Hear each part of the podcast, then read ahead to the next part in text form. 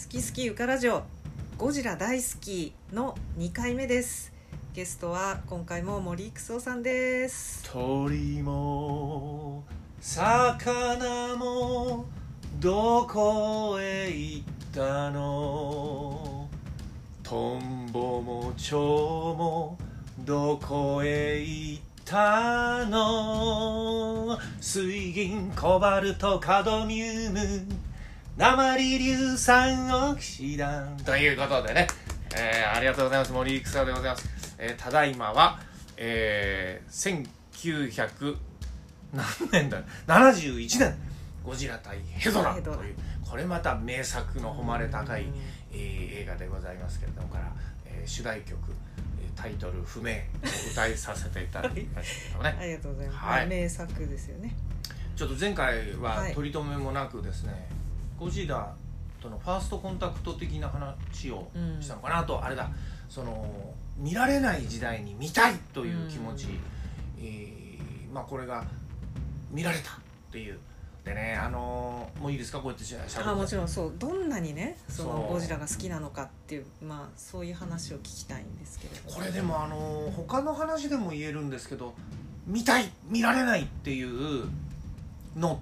あだって私ね抑圧ほどねその人のなんて言うんだろう情熱を伸ばすというかかきたてる。あの近年久しくよく言われてますけど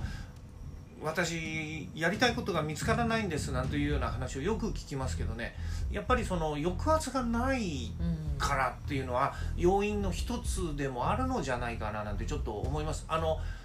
手塚治虫先生のお話しさせていただいた時に言ったか忘れましたけど先生も太平洋戦争のおかげで描きたい漫画が描けなかったとでもなんかこっそり書いてはトイレに貼ってみんなに笑ってもらってなんていうのは実は聞いたことありますけどそれが書けるようになって戦争終わったら書けるって言って死ぬまで情熱を燃やし続けたじゃないですか。あの生き様を羨ましく思うんであればなんか自分で抑圧を作るっていうのも悪くねえなと思いますけどここまで話してゴジラが見たい見られないという抑圧全然私特撮の畑にいるわけでもないし ただまああの今こうやってねアドレナリンと脳内モルヒネを出しながらゴジラの話をゆかさんとできるという幸運に恵まれてるのもやっぱりそのそんなに好きなの？っていうところまでこうやっぱり見られない見たいうん。見られたイエーイみたいな。まあそういう時代があったあったっていうのはね好き好きがたくさん生まれる要因というかね、でさっきその、えー映画館に見に行って、えーやっと見れたっていうのをうんあの定期券まで買って買って中学日替わりで。毎日ですよだからだから毎日つっても見たくないのはやっぱり見ないし、まあまあうんうん。学校もありますから、えードゴラとかですね、えーバランとかそういうのは見に行ってなかったですけどでそこでまあ大学生のお友達ができたりだから私ねその明治大学のあのお友達に吉野家の牛丼を有楽町の駅でおおごってもらったのがうん。私の吉野家の牛丼初体験なんですよ、そうだったんだ。うん。えー。そこは別に熱っぽく語らなくてもいいんですけど、はい。で結局またそのイベントが終わっちゃったらまた見られないじゃないですか、うん。ね今だったらビデオがあるけど、うん。昔ないんですかビデオが。さあ今度はビデオの黎明期でもあるんです。あのー東宝さんが多分先駆者なんじゃないかと思いますけど映画をビデオにするっていう行為を会社的におやりになってリリースし始めてるんですけど昔のねキネマ旬報とか見ると多分載ってると思いますけど1本ね何万円ってするんですよ、うんでしょうね。多分多分ねちょっとこれ要確認ですけど45万したと思います、うんうん。で日本無責任時代とかでこれ後にねやっぱり廉価版になって売られるのを私も買いましたけどあのね内容が飛んでたりするんですよ。完全版じゃないんです、うん。カットされちゃっててでその中に怪獣映画もあって私の大好きなモスラ対ゴジラがあんのを見せてくれるとこがあったんですよ昔。ほ買わないでもね。うんうん。そのさっき廉価版で手に入れたっていうけどそれよりもずっとはるか前ですよ。だから東宝がリリースしたての時お金さえ払えばこのブースで見ていいよっていう施設というかねあの有楽銀座4丁目に3階って今も3階っていうのかなあれあの丸い円筒形の建物であの三越の蓮向かいで、はい。服部時計店和光の真ん前ですけど、あそこの四つ角あそこの、ま、上の方であのあの丸いあのエリアいにね、うんまるでねファミレスのなんていうんですかあのブブースじゃないあのソファーの席みたいなのがいくつもあって、うん。そこにテレビとビデオデッキが置いてあってあれ多分いくばくかお金を払うってあのモスラ対ゴジラが見たいですかなんか図書館みたいに言うと「はいはい」っつってこう借りてでそのあのあの個室ビデオみたいな感じですあかね。ー。えそれ映画館が経営してたいやそれね今になってみるちょっと謎。と分かんないですね。そんな施設があったってでも私今初めて聞きましたよで中学生でそういうとこ行ってたっていうことはうん。どうやって情報を仕入れてたんだろうね。ピアとかに多分ピアとかじゃないかな。ピアとかキネジュンとか、キネマ旬報とかじゃないですかね。私はスクリー中学の頃は知らなかったねだから昔はもう本当映画雑誌っていうのはうん。もう穴の開くほど見ててうん。歯医者さんにも置いてあったうしん。で特にスクリーンっていうのはあの年頃のあの男の子にはちょっとこのエッチな映画を紹介するページもあったりなんかしてなかなかなバイブルでしたからね。ロードショーとかね。ロードショーロードショーはそんなにやらしくなかったうですけど、ん。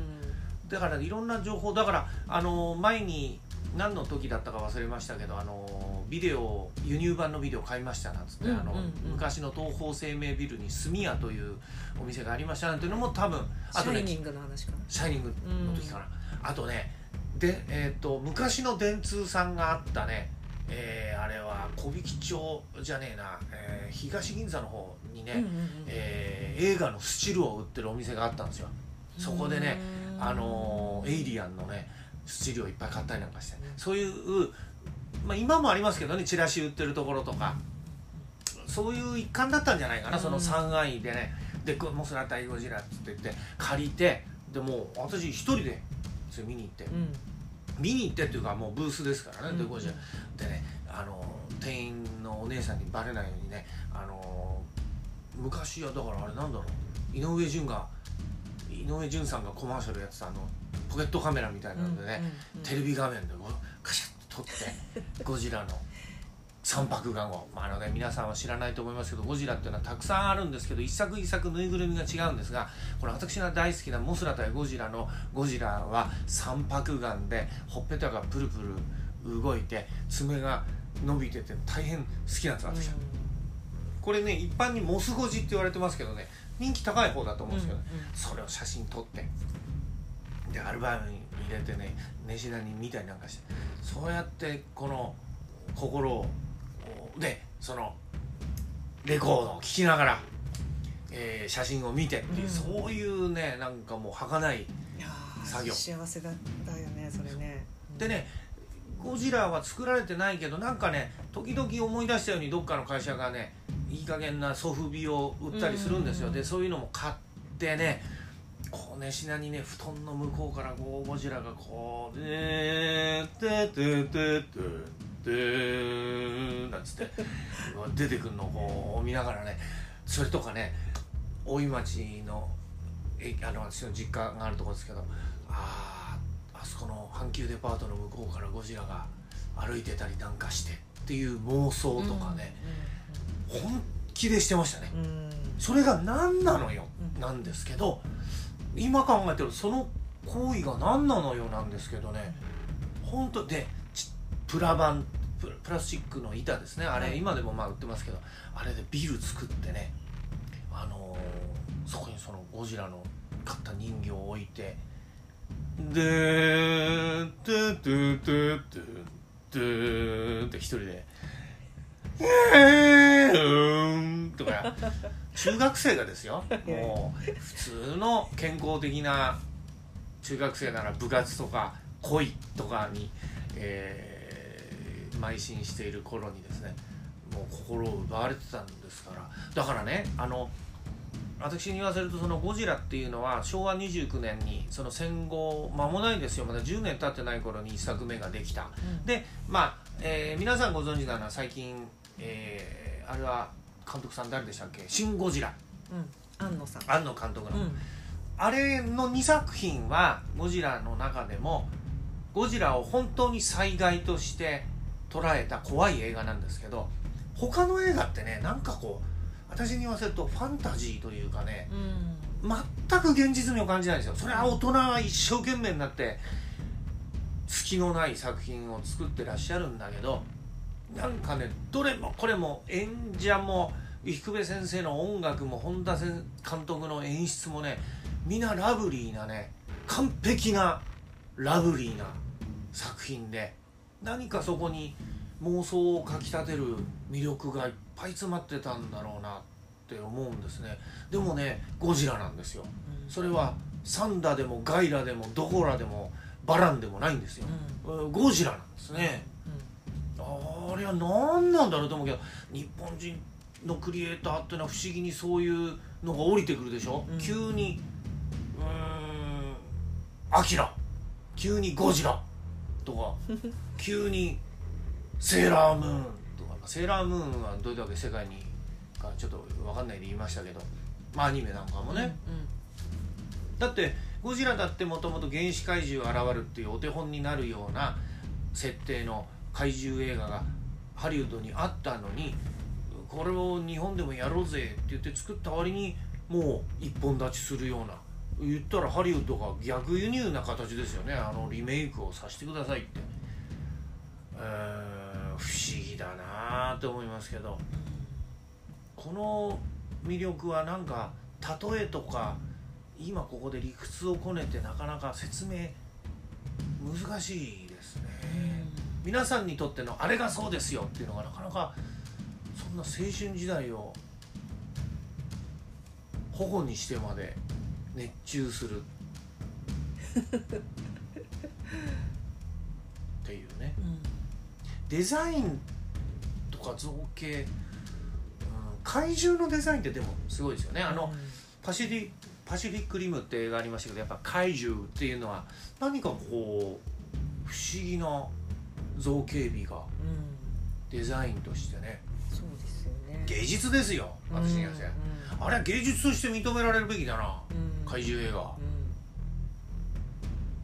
だからゴジラの「キングオブモンスターズ」ってハリウッドのね映画ありましてあそこにも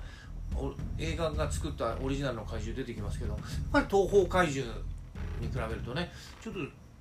東方怪獣出してりゃいいのにあれでもお金かかるんですよね。